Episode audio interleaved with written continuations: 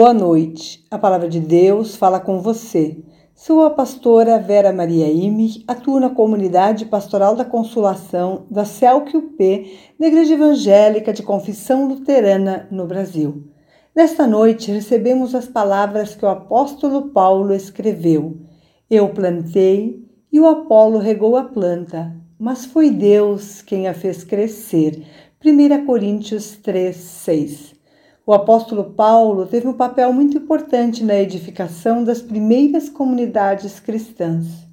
Nesta carta, ele escreve à comunidade de Corinto. Foi ele quem plantou e apoiou esta comunidade, que, mesmo após a sua partida, teve um importante e solidificado ministério. Apolo arregou, cuidou e seguiu instruindo e orientando mas foi Deus que deu o crescimento. O texto nos convida para olharmos para a nossa vida comunitária. Somos chamados a servir com humildade e sem vanglória. É nossa responsabilidade fazermos o nosso trabalho da melhor maneira possível. Somos ferramentas nas mãos do grande artífice. É para ele que servimos neste mundo e não para o nosso enaltecimento.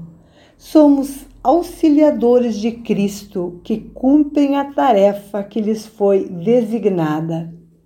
São muitas as frentes e as tarefas que nos cabem hoje e muitas vezes nos sentimos incompreendidos e sobrecarregados.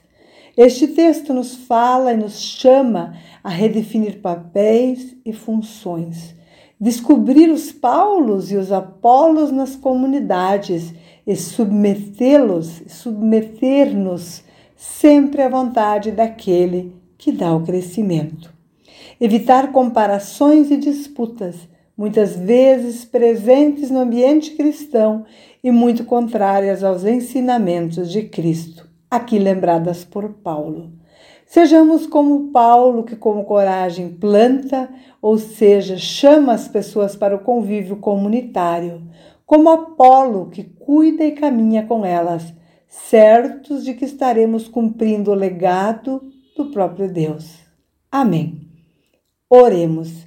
Querido e eterno Deus, na tua presença colocamos a vida comunitária e de fé que teve que se reinventar nestes tempos pandêmicos e anseia pela presencialidade plena de vida e de sentido.